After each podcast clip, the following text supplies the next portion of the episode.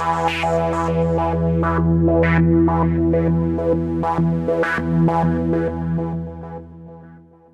dear listeners of the Kampnagel podcast. Welcome back. My name is Anna Teuwen. I'm working as a curator and dramaturg at Kampnagel, and I'm very happy to talk to Michiel Vandevelde today, a choreographer, curator, writer, and editor based in Brussels, Belgium, who has a special interest in questioning political structures. His work has been touring very successfully through the international theaters and festivals, and Michiel himself was listed as Hoffnungsträger by the German magazine Tanz Yearbook 2019. So, hi, Michiel. How are you? Good, good. Well, um, it's special time, so a lot of adaptations, but um, so far um, we are managing. Where are you just now? Now I'm actually in Antwerp in uh, the Singel and Art Center here, um, where I will start a sort of new um, job as a curator, which which will only have effect uh, for the season 2021 2022 but let's say it's a sort of similar uh, though different, let's say similar to Kampnagel a little bit as as a, it okay. it shows and presents and produces um, art. So because I've always had these two tracks, both as an artist but also as a curator. Okay, cool. Yeah, you you would have been here at Kampnagel just now, actually, to premiere the Kids Parliament, uh, durational performance uh, for kids between eight and thirteen years. Uh, can you tell us about the project? Yeah, the premiere would have been uh, tomorrow on Friday, and then uh, Saturday and Sunday. So yeah, the project, um, the political party, a kids parliament.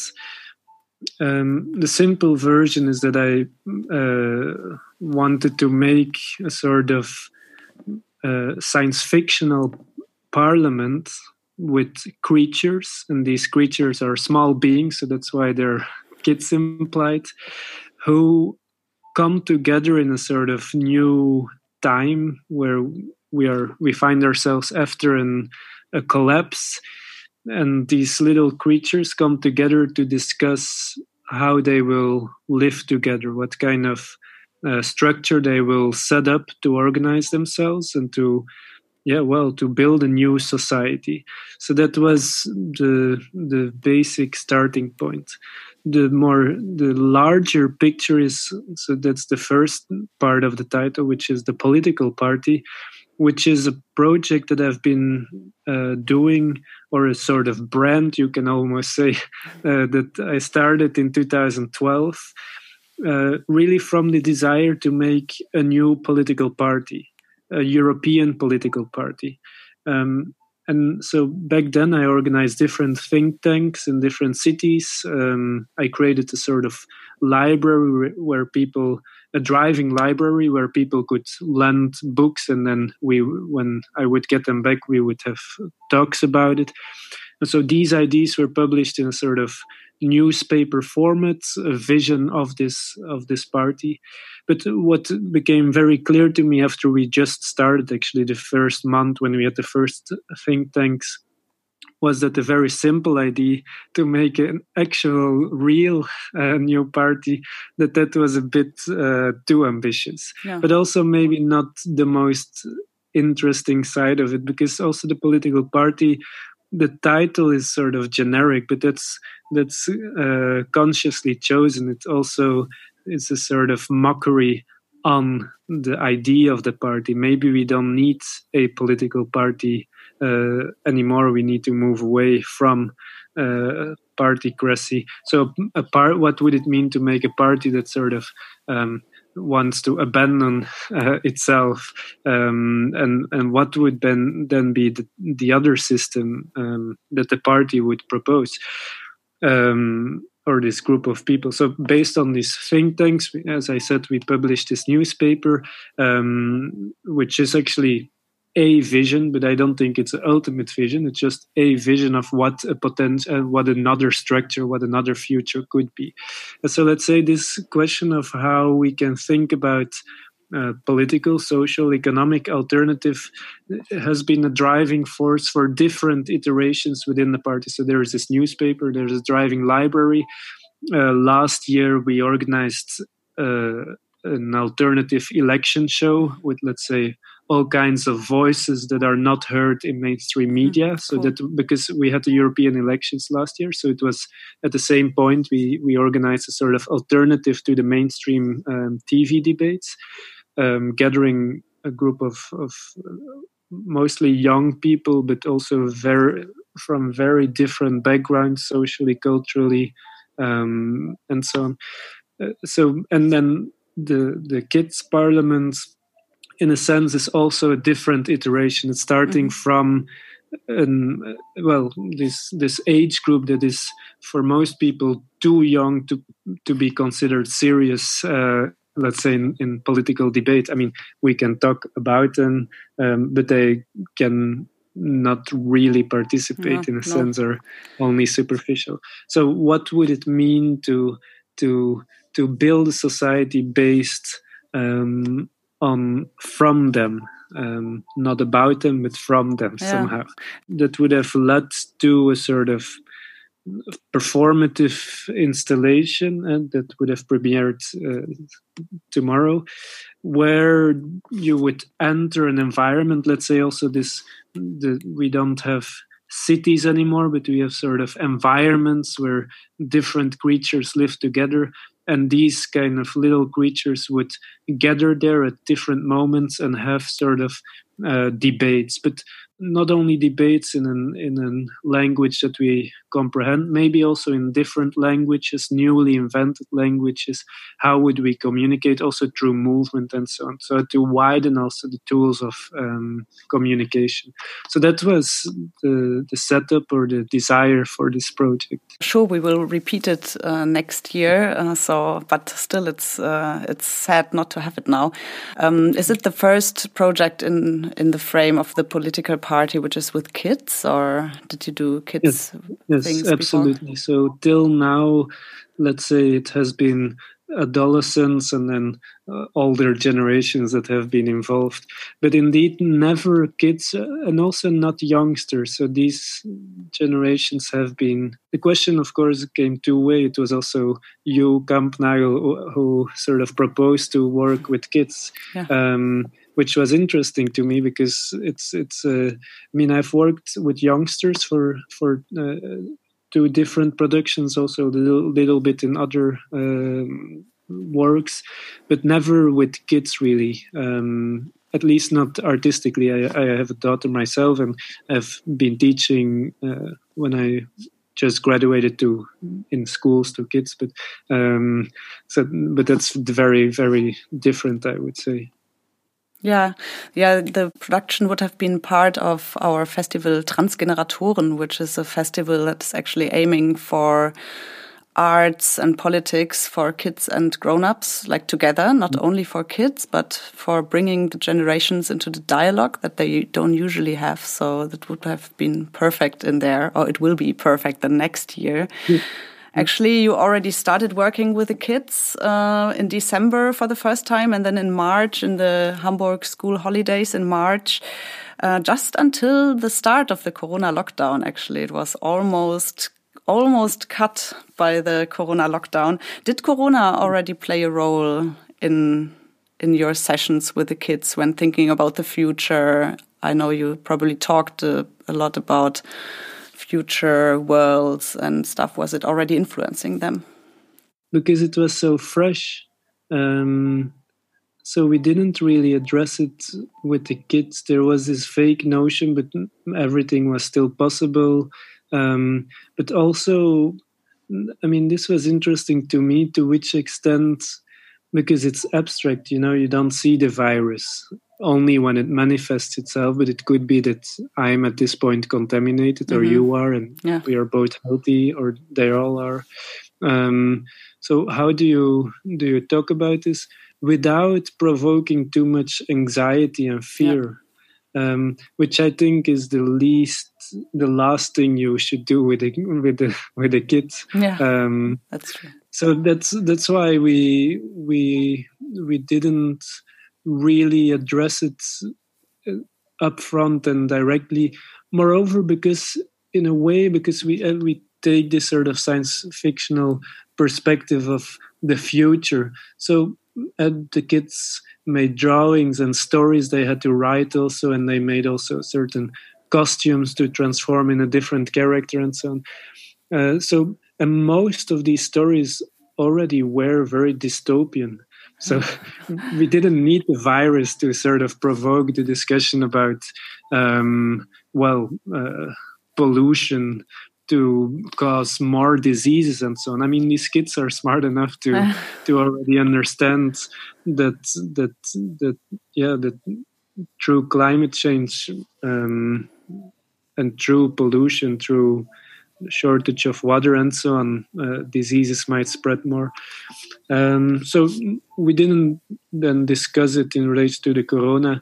Um, I think we have corona now. We will have more diseases uh, coming up, and uh, also we might have very sour seas at one point, or I don't know. There mm. might happen a lot of things, and that was already clear in the imagination of these youngsters or of these kids that they are thinking about it. Um, and some are more optimistic in the sense of and some of their answers are more optimistic in the sense that technology might then be a solution um, robotization or whatever automatization so it's not that they're all dystopians um, they're also very positive about about some, or they still have sort of utopias or some ideals. hope left. Um, I don't I don't know if they speak in terms of hope. I don't know if this concept is so clear to them, hope and despair and so on.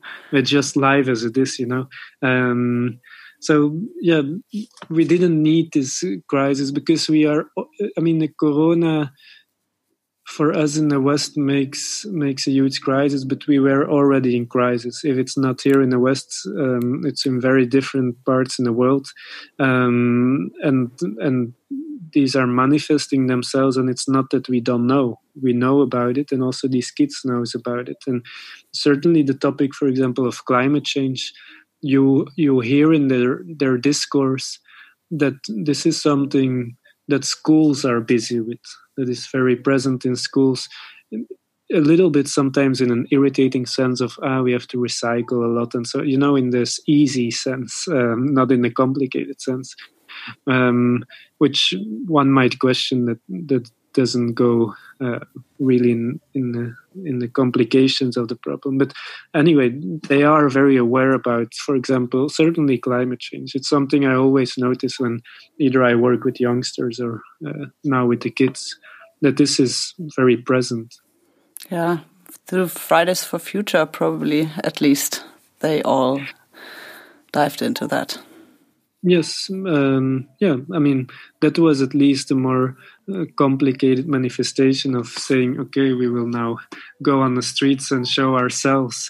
But you see, I mean, what is always curious to me is, of course, uh, young people, but also grown ups are formatted through the structures they move in. And so you often see in their discourse that they sort of repeat a certain. Um, measures or um, ideas of recycling we should recycle or we should be scarce with certain goods and so on which i think is necessary as a sort of indoctrination but and then it stops there and so i think then what we could do during the workshop or what art can do in general is to complicate these things and to uh, emancipate and to go further or mm-hmm. that's also what the youngsters of the friday for the futures do and they they emancipate themselves from these structures who sort of give them predefined knowledge of we should do this and this and this and then it will be more or less okay. No it will not be okay. Yeah. this is structural uh, political problem. Yeah. As we have to move the project for one complete year into may 2021 we expect that not all kids can or want to still participate. Some of them already confirmed. I know that some of them want to continue to to work. Mm -hmm. Uh, still, we don't know what's what's going on next year. But for some of them, Corona caused the end of the process of working with you, I, I guess, which is very sad. Yeah. And uh, to still appreciate their ideas and the work they did until uh, now, we decided to together to bring the process to some kind of an end, like or to a, to a, to a intermediate end, by turning the project into a poster campaign with the kids. Maybe we can talk a bit about that because this yeah. will be going on or is going on now. Yeah, yeah. Well, that's that's exciting to indeed make a mark now, or to uh, to not have this process hanging somewhere in the air, but to make a point is that's interesting. So yes, the idea is now in preparation of this parliament. Um, so to, but also in relation to the this idea of the political party, what if we make a poster campaign for, where suddenly the public's space is invaded by these strange posters where you see these uh, because we made costumes with the kids and i have i have uh, video materials of it or image material of it uh, where they sort of transform in these different creatures. And so what if they sort of invade already now uh, for the first time public space with strange messages from the future which serve of course I mean, science fiction is always um, science fiction is always dealing. It's it's supposedly about the future, but of course is a it's reflecting on the present itself. So these these messages, so the posters will be one sort of picture of, of these little creatures with a sort of message as a warning, maybe from the future, or as a hope, or as a as an ideal. So that's what we are working uh, on now um, through digital means, uh, through uh, Skype and uh, other platforms to, to together with the kids to create posters which hopefully will then be finished in the third week of june to disseminate them in in public space in hamburg yeah, I think it's very cool that you made that happen because the kids at the moment, like schools, start to open now, but still just a mm. few days uh, a week. Um, the kids are allowed to go there. So they have been hanging around at home, uh, not seeing too many other people besides from fa family. So I think it will be they have a very like unique experience, which is very yeah strong in this age. I think uh, through this shutdown or almost shutdown, and uh, they don't really have the chance to actually express those feelings or the situations. And So I do. Do you already? Can you already tell if something of this is also influencing the the, the posters now or? Well, um, the the meetings only start tomorrow with them. Oh, okay. Um, so uh, the real discussion about this still has to take place. But as as I said, uh, whether it's now this corona or not, there was already a, an awareness of. Mm-hmm. Um, or we were talking with them about dystopias, not not in these terms, of course, but um, of, of yeah. So um, that is already or i think this idea of crisis whatever crisis is already present uh, or manifesting or will manifest itself in in the in the posters. I, I asked them to make a sort of uh, to think about the sentence that they want to put um, uh, on the poster.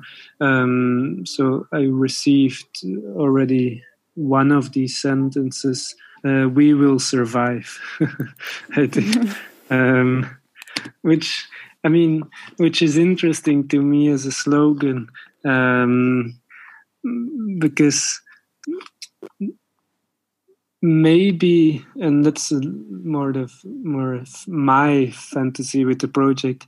Maybe we should start to think politics um, not as some thinkers argue from including the voice of nature through specialists or whatever in the parliament, but just simply from what does it mean for the kids? Mm-hmm. Um, so, with each measure that you take, what does it mean for um, the young ones that are now growing up? What if this is always the, the question that has to be posed with each um, measurement, whatever measurement it is, even if it has nothing to do with youngsters, whatever.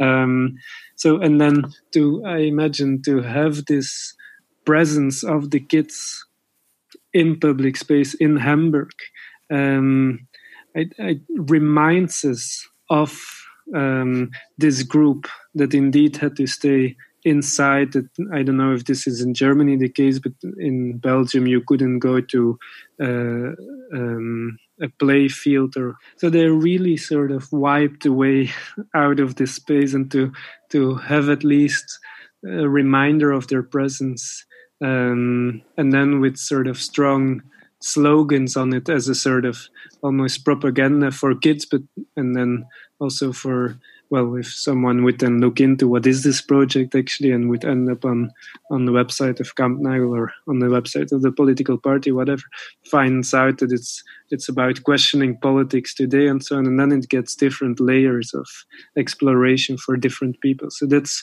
I think what could be powerful about this poster project. Mm, yeah, it probably also is about uh, re retaking the public space or anything like by the posters as you still yeah, are I mean, not allowed to do any anything outside like not not no events at least. Yeah. I mean what is interesting that it plays of course with it will be hung in the commercials where often you you sort of make advertisement for products and so on. And then there is an advertisement for a political party, which in itself is also often also not really allowed. I think because uh, political propaganda. I think there are specific. I don't know in Germany, but in Belgium, you cannot just hang uh, posters of political parties anywhere.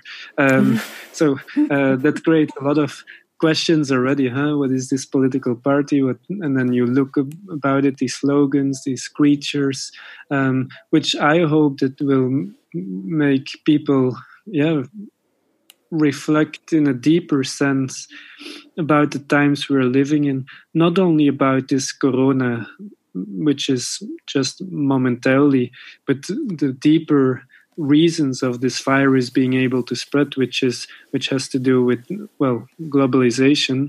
Though I have to say I'm not against globalization. I think there are also positive sides to it, um, but uh, which also leads to climate change and so on. Um, which you see mainstream debate again.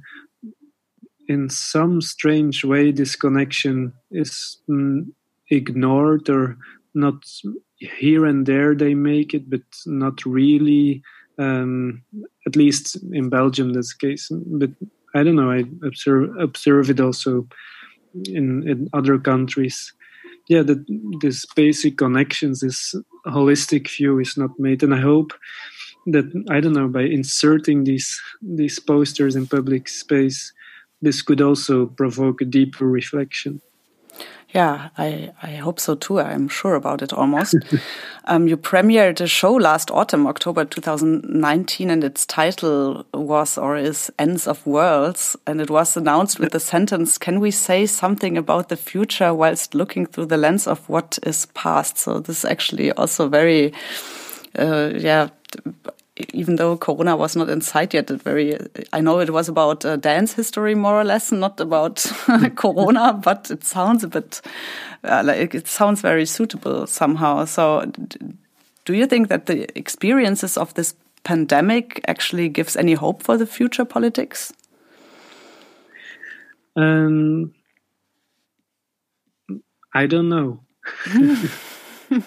you know, I would hope to say yes but I'm not so sure. And that's the painful thing about it, because a lot of discussions are now uh, certainly on, let's say, more progressive sides. I guess also more on, on conservative sides, but I'm not part of that group. But um, let's say progressive sides. Uh, this corona is a chance. It, we have to use this time to regroup, to think, to propose alternative to steer the world into a better direction. I'm I'm I'm not sure. I, I hope this would lead to, um, well, a better um, distribution first of all of wealth, and certainly because we will go to an economic um, recession. But will it be really so?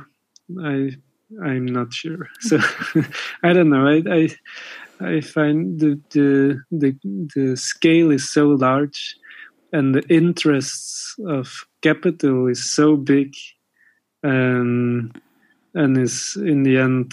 I mean, we've been witnessing this for so many years now.